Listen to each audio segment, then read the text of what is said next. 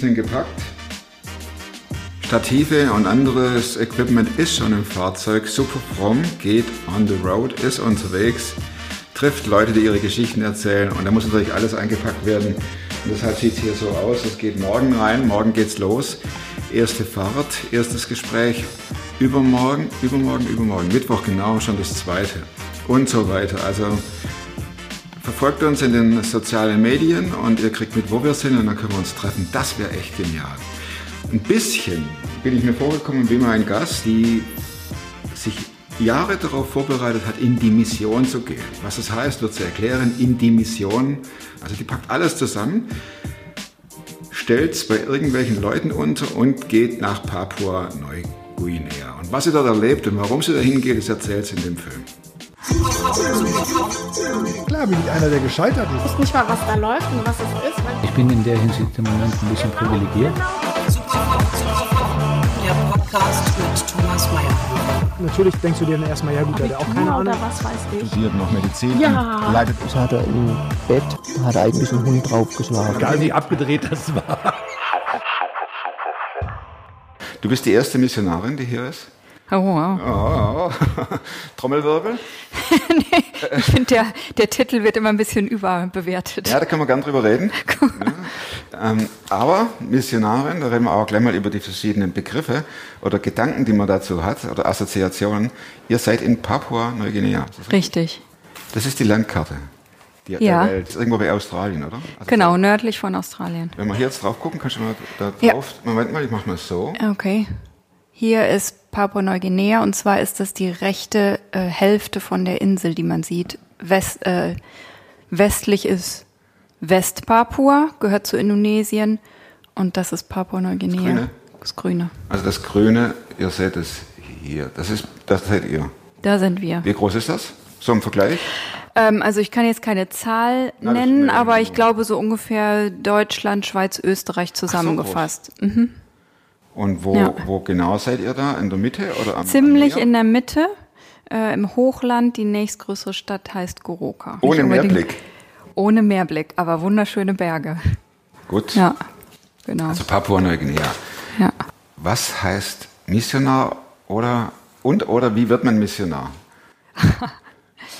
Ich finde, alle, die Christen sind, sind Missionare. Egal, ob ich im Ausland oder im Inland bin. Mein Gedanke war Missionar. Okay, denke ich mir so, Tropenhelm, Ja, Khaki-Hose, aha.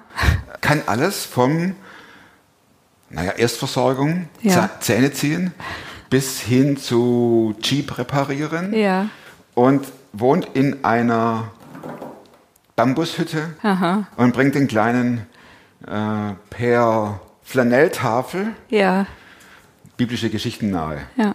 Und wenn er das gemacht hat, geht er abends noch zum Mhm. Indianerstamm und trommelt mit denen um die Wette. Genau. Habe ich auch immer so gedacht. Hab, hab halt wirklich auch ein falsches Bild gehabt. Ich habe als Jugendliche gerne äh, Biografien gelesen von Missionaren. Ich glaube, das Leben, also die Beziehung, die die zu Gott hatten, die fand ich faszinierend, weil diese persönliche Beziehung hatte ich nicht. Und ähm, also heute ist mir klar, dass ich nicht dafür ins Ausland muss oder den Titel Missionar haben muss, um das zu haben. Aber ich glaube, als Jugendlicher hat mich das halt sehr angesprochen und äh, hatte dann dementsprechend ein falsches Bild vom Missionar. Habe immer gedacht, sowas kann ich nie, sowas kann ich nie werden. Waren die so äh, auf einer Genau, höheren Stufe genau. geistlich gesprochen? Das waren Geistlich geschoren, genau. Ah, okay. Ja, Und und können halt alles, ne, wie du eben erzählt hast. Viele Jahre später oder einige Jahre später, 2002, habe ich einen Missionseinsatz mitgemacht nach Senegal. Was heißt das? Das heißt, ich habe mir von einer Missionsorganisation die Arbeit vor Ort angeschaut. Ähm, damals hieß sie New Tribes Mission, jetzt ist sie unter Ethnos 360 bekannt.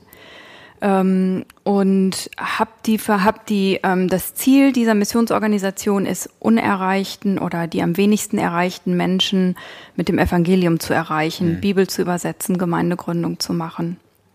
Und habe aber auch in die Bereiche gesehen, die im unterstützenden Dienst tätig sind. Also ich habe ein ganz weites Spektrum dieser Arbeit gesehen und vor allen Dingen, ich habe Missionare persönlich kennengelernt und habe gedacht, das sind ja ganz normale Menschen. War das mit Frust verbunden, dass du dachtest, die fallen jetzt reihe- reihenweise vom Sockel? Weil die, äh, die äh, sind gar nicht so heilig, wie du. Ja, Nee, über, eigentlich nicht mit Frust, sondern eher, dass ich ähm, doch wieder denke, vielleicht ist das ja doch was für dich. Ähm, und ich fand es erleichternd eigentlich zu sehen, sind ganz normale Menschen wie du und ich. Und dann bist du wieder zurück nach Hause und hast gedacht, jetzt kaufe ich mir die Kaki-Hose. Genau. Nein, die hatte ich schon. nee, also ähm, bin wieder zurück nach Hause und ähm, also in der in diesen drei Wochen ist halt unheimlich viel passiert.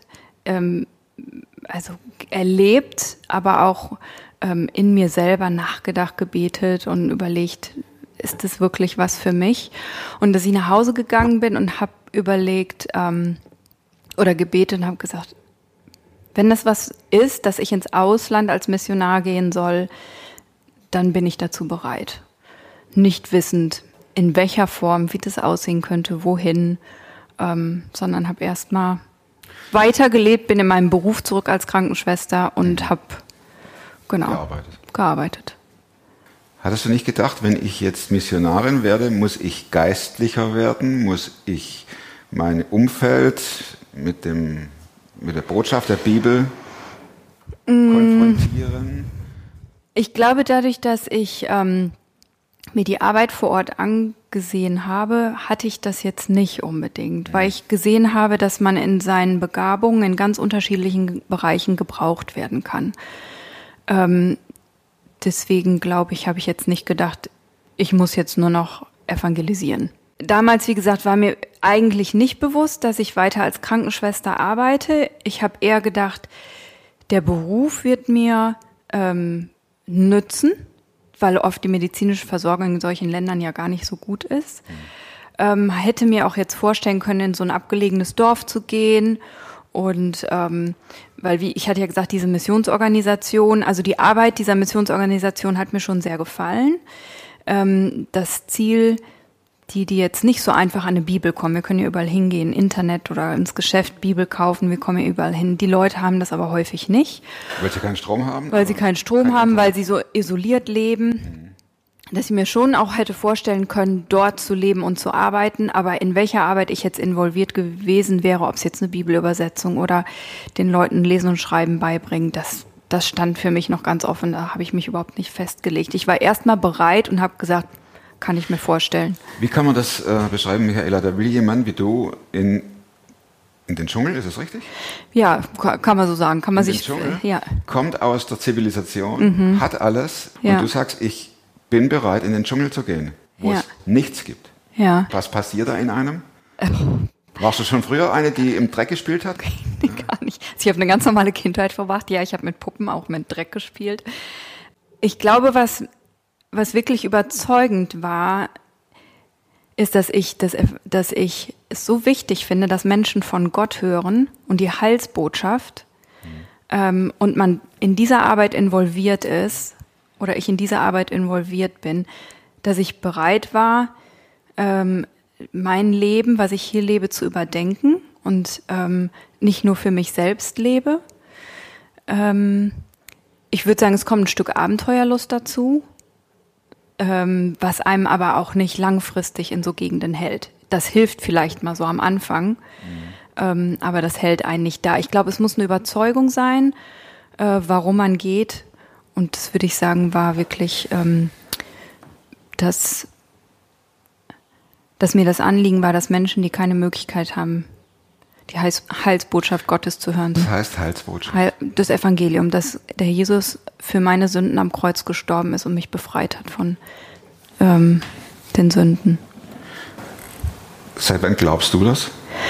Ich bin im christlichen Elternhaus groß geworden. Das heißt, meine Eltern sind gläubig. Wir sind zu einer Gemeinde gegangen, christlichen Gemeinde. Und ich habe mich als Kind, wie man sagt, bekehrt.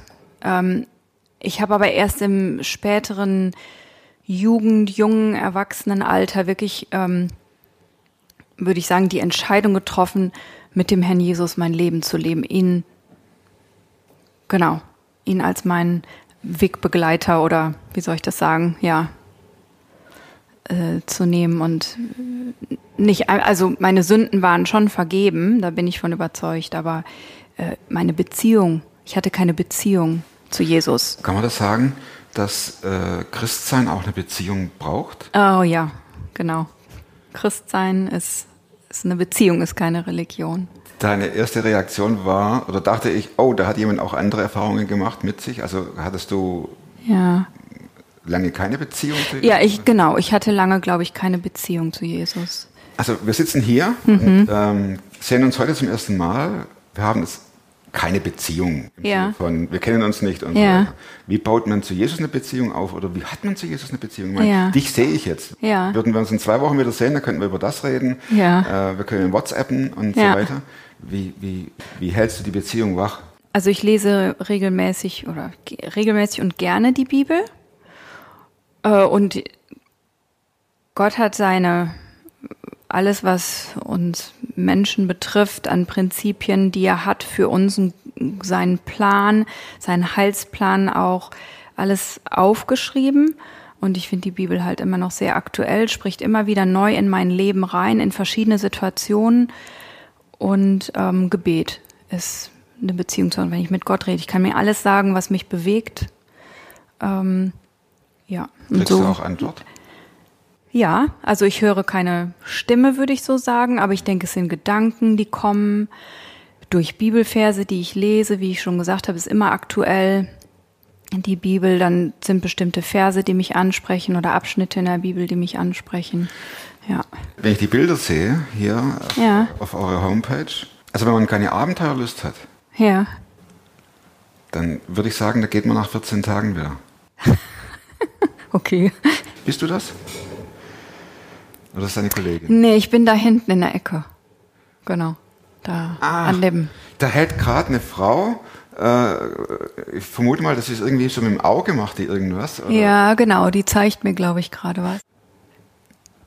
Ein Wartezimmer ist es ja keins, wo man aufrufen muss. Ne? Ja, ich muss aber sagen, das ist nicht unsere tägliche Arbeit. Ne? Das waren so Einsätze, die wir in unsere umliegenden Dörfer gemacht haben. Ah, okay. Ja, unsere ähm, tägliche Arbeit m, haben wir schon ein Haus, eine Praxis, wo die äh, Patienten kommen und wir äh, die vor, also vor in der Praxis versorgen. Das ist ja hier jetzt auch dieser Einsatz dann wahrscheinlich. Genau, das ist auch dieser Einsatz. Ja.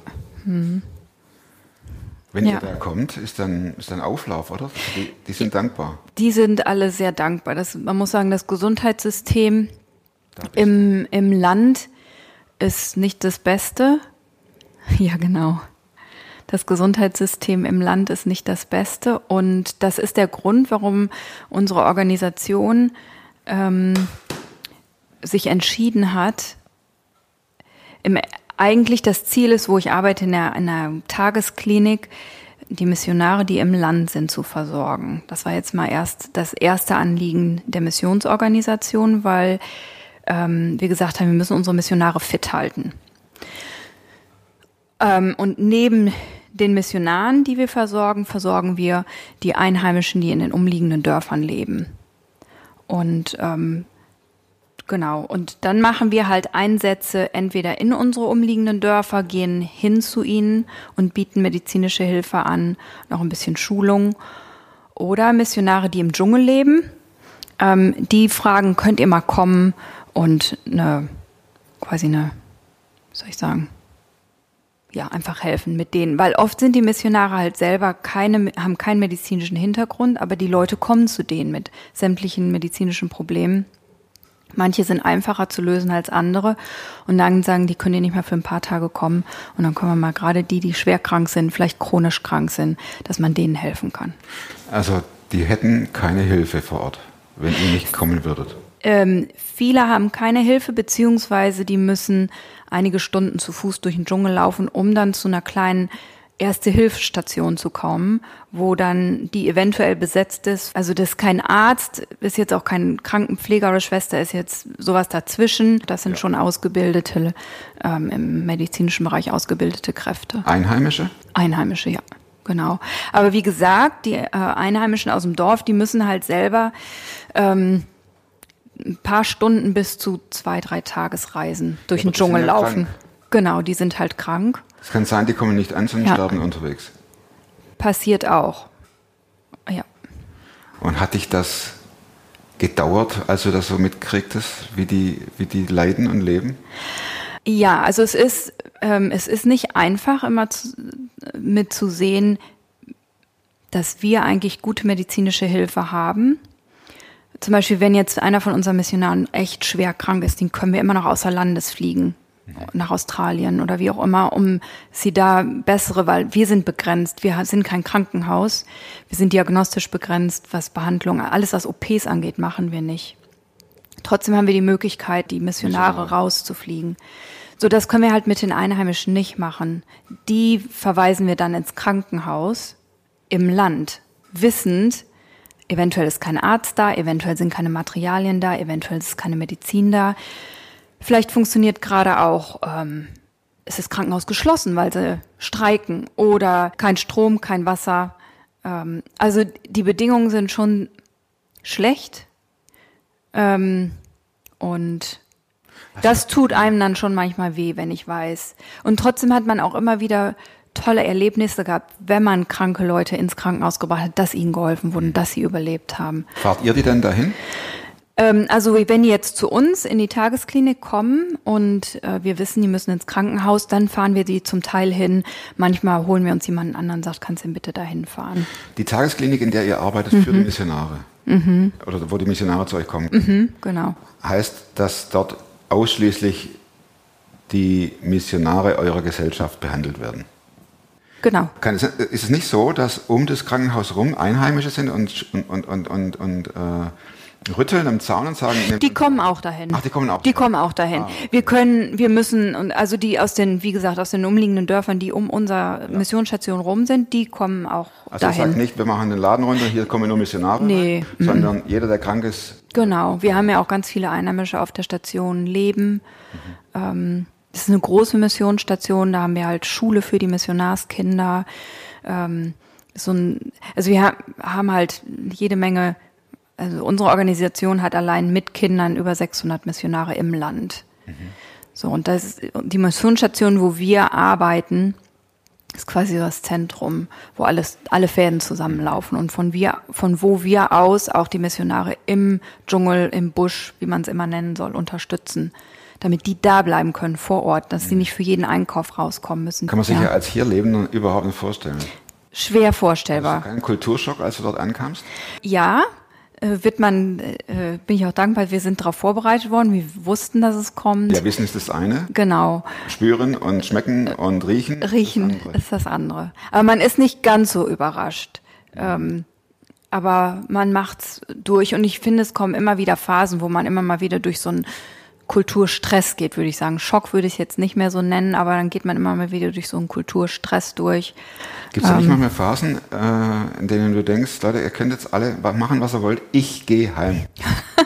Ja, das gibt's auch mal. Die Zeiten halten allerdings nicht so lange an. Denn wenn ich irgendwo im Job bin, äh, habe ich ja auch irgendwo, egal in welchem Land, jetzt Ja. habe ich ja irgendwann mal die Faxen dicke. Ja, ja, genau. Und sage, jetzt suche ich mir was anderes raus. Ja, ja. Ist es da nicht schwierig, wenn man denkt, oh Gott hat mich hierher berufen, ich muss hier bleiben?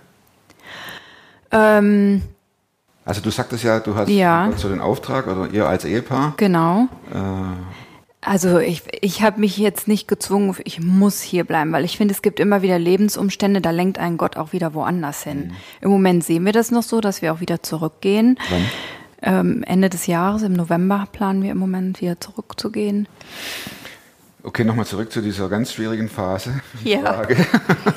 Wenn man wirklich hier oben, also Ja. Oberkante, Unterlippe und denkt, ich kann nicht mehr. Ja. Kann man sich da zurückziehen dann auch? Oder? Ähm, ja, das kann man schon. Also wir haben ja unser eigenes Haus ähm, auf der Missionsstation, da kann man sich zurückziehen. Wir können auch mal in Urlaub fahren oder meistens ist es eher fliegen, weil die Infrastruktur so schlecht ist, dass die Straßen nicht so gut ausgebaut sind. Ähm, also das gibt's schon, um dass man sich zurückziehen kann, ja. Und wenn er dann in den äh, Dschungel kommt, Mhm. deine Begriffe zu benutzen, ich überspitze wieder mal, Ja. sagt ihr dann, wer von euch ist gläubig? Der darf jetzt zuerst behandelt werden. Also die, Ja. die Anthropologen, die haben ja einen ganz großen Vorbehalt gegenüber Missionaren, Ja. die irgendwo zu den New Tribes, zu den Ja. neuen Stämmen gehen und da auf einmal auftauchen und ihr bringt ja nicht nur Medizin, Ja. Mhm. sondern er bringt die Bibel, ihr bringt das Evangelium, du sagst Heilsbotschaft, also die Botschaft von Jesus. Da hat man ja auch Konfrontationen mit Mhm. den Anthropologen, die sagen, ihr müsst die Stämme hier lassen, wie sie Ja. sind. Jetzt kommt ihr mit eurer blöden Arznei und Ja. äh, zerstört alles. Und dann kommt er noch mit dem Evangelium, mit dieser Botschaft. Ja. Ihr macht ja alles kaputt. Aus der Sicht wahrscheinlich, ja, machen wir alles kaputt. Ich glaube, wenn man erlebt hat, wie die Menschen leben ähm, und auch da wieder eine Beziehung zu den Papua-Neuguinesen hat, Einzelnen, und die aus ihrem Leben erzählen, ähm, wie, was sie eigentlich für Schwierigkeiten durchmachen, in welchen ähm, gefangen sind in ihrem Geisterglauben und was das für ihr Leben bedeutet, ähm, dann glaube ich nicht, dass wir Dinge kaputt machen. Kannst du uns da mal mit reinnehmen in so ein äh, Geschehenes mit Mhm. Geisterglauben und Abhängigkeiten und Angst? Ja. Ähm, ich habe eine äh, Freundin, die kommt regelmäßig und hilft mir so ein bisschen im Haushalt, im Garten und so. Und ähm, die ist seit einigen Jahren gläubig ähm, und sie lebt mit ihrer Familie zusammen. Also die leben alle an, an also unterschiedlichen Häusern, aber alle zusammen, dicht zusammen. Die, würde ich sagen, si- sind nicht gläubig, also glauben nicht an Gott und an äh, der Grund, warum, ähm, warum jemand krank ist, der ähm, ist häufig, dass sie denken, sie sind verflucht worden.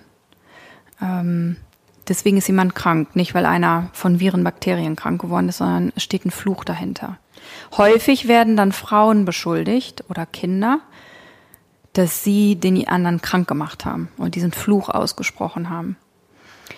Und meine Freundin ist halt jemand, die, die schon mal deswegen beschuldigt worden ist. Und die wird mit dem Tod bedroht. Das heißt, wenn jemand beschuldigt worden ist, diesen Fluch ausgesprochen zu haben, der soll umgebracht werden. Geopfert? Na, nicht geopfert, schlichtweg. Manchmal steht auch Folter damit bei, erst gefoltert, aber dann wirklich getötet werden, damit der keinen anderen mehr verfluchen kann, damit diese, also, oder krank machen kann, wie man das sagen soll. Ähm, und in diesen Ängsten lebt sie, aber das hat ja alles mit Geisterglauben zu tun. Und in diesen Ängsten lebt sie dann. Sie weiß mittlerweile, dass das nicht so ist.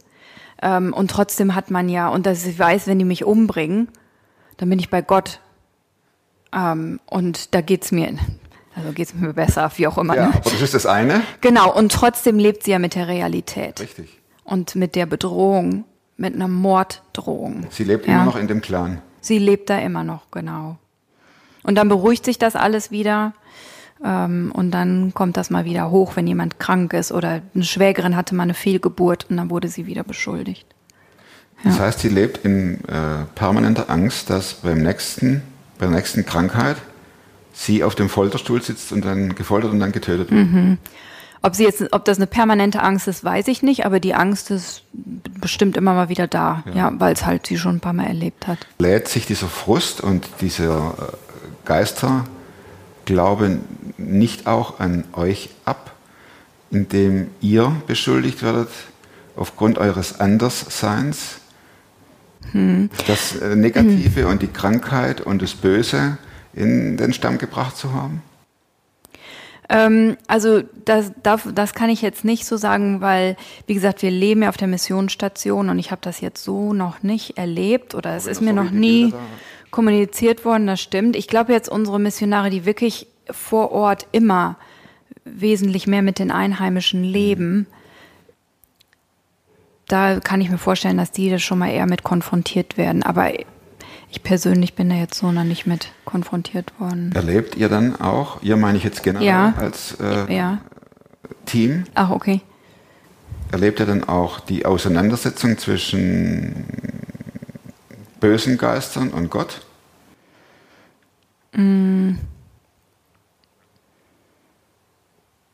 Also, Hat sich Gott schon manifestiert als jemand, der stärker ist als die Geister? Dass die, das Volk das sieht? Der, der Stamm? Ähm, ich denke schon, dass das definitiv so ist. Ich persönlich habe das jetzt so noch nicht mitbekommen vor Ort. Also durch Berichte von, von anderen? Es ist jetzt eher, ich würde jetzt zum Beispiel sagen, dass meine, ähm, meine Freundin immer noch nicht umgebracht worden ist, würde ich vielleicht als so einen Fall beschreiben, ähm, weil sie den Geist Gottes hat und ähm, auch ganz deutlich das der Familie sagt und sagt, ähm, mein Glaube ist stärker als euer. Und ich glaube, da haben sie schon sehr Respekt vor. Ja, Die begibt sich ja dann in Gefahr. Doppelte Gefahr. die begibt sich richtig in Gefahr, ja.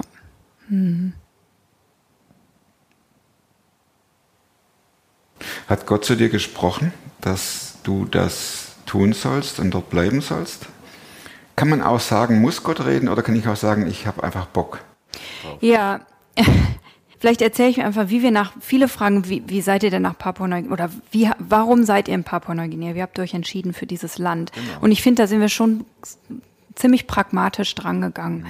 Wir haben äh, in England hat New Tribes Mission eine Bibel- und Missionsschule, das heißt, die machen halt Vorbereitungen für ähm, das Leben im Ausland.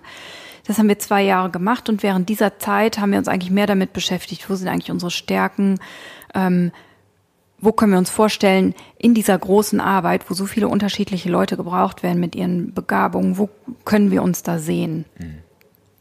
Und es hat sich halt rauskristallisiert, dass wir uns eher im unterstützenden Dienst, wie wir das nennen, ähm, vorstellen können.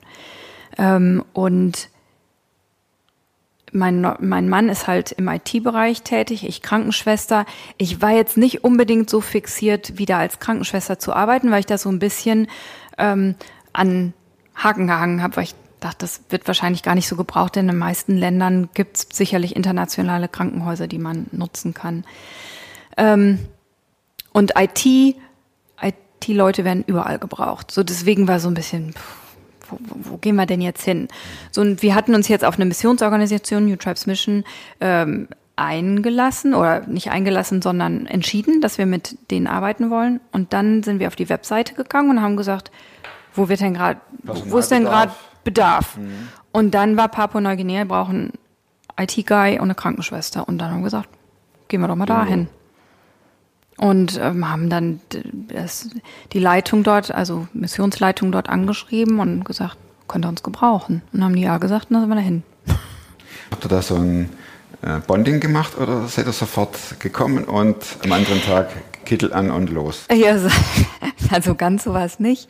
Ähm, also Bonding würde ich jetzt auch nicht sagen. Wir waren halt in Kommunikation und dann ähm, ist ja schon einiges, was man vorbereiten muss, bevor man ausreist. Vor allen Dingen, wenn man jetzt sagt, ich mache das nicht für ein Jahr, sondern ich mache es langfristig. Ne? Man gibt seine Wohnung auf und überlegt, was bekomme ich vor Ort, also an Materialien, die ich oder, oder wie ich lebe. Was mache ich was mit meinem Haus? Was mache ich mit meinen drei Autos?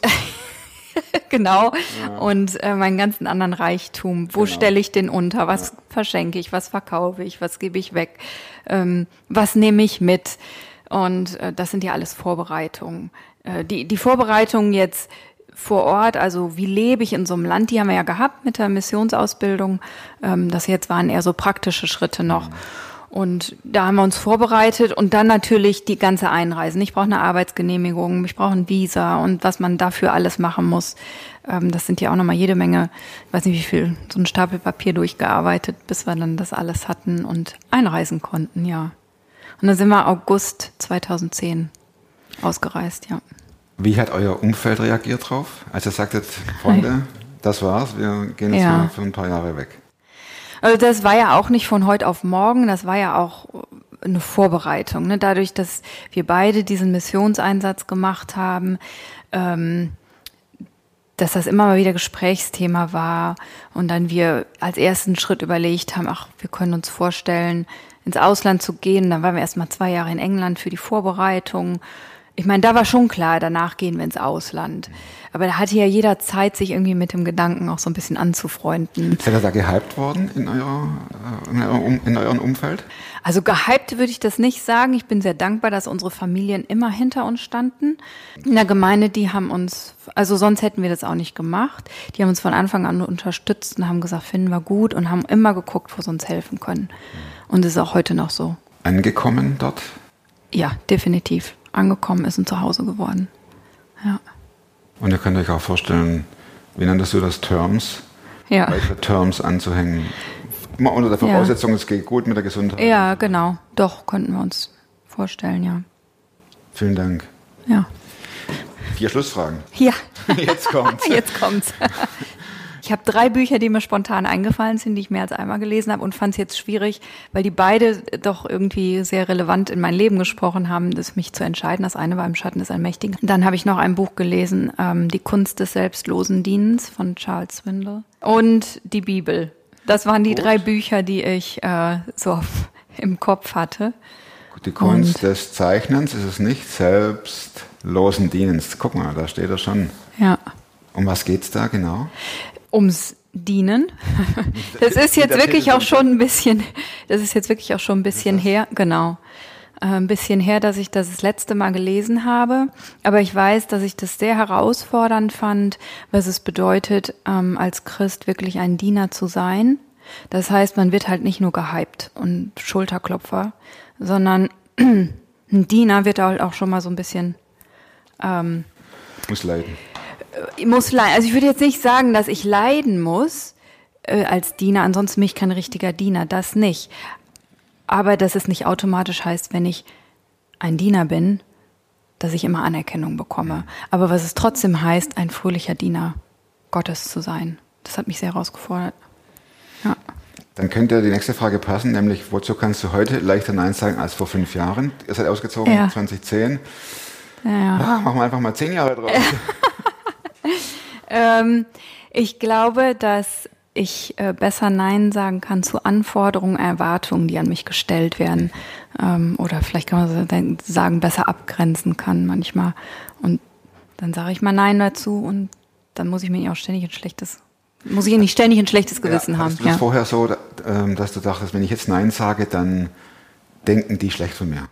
Ich glaube, und man kann wirklich fünf Jahre sagen, nicht zehn. Ich glaube, dass ich am Anfang gerade auf der Missionsstation, wo ich gelebt, gelebt habe, mich häufig verglichen habe mit anderen und gedacht habe, ich muss mehr machen oder ich muss das machen und ich kann nicht Nein sagen, weil die anderen sagen auch nicht Nein. Ähm, aber dass ich mehr gelernt habe zu sagen, ich bin ich, das sind meine Grenzen, meine Kapazitäten und da darf ich auch Nein zu sagen. Steht man da in der Gefahr, ein Christsein zu präsentieren, das nicht dem entspricht, wie ich bin, nur um anderen zu signalisieren, hey, ich äh, lese täglich in der Bibel. Ganz, also im Prinzip, Ja. du stehst morgens auf und machst Licht an, damit der andere denkt, oh, ist so früh.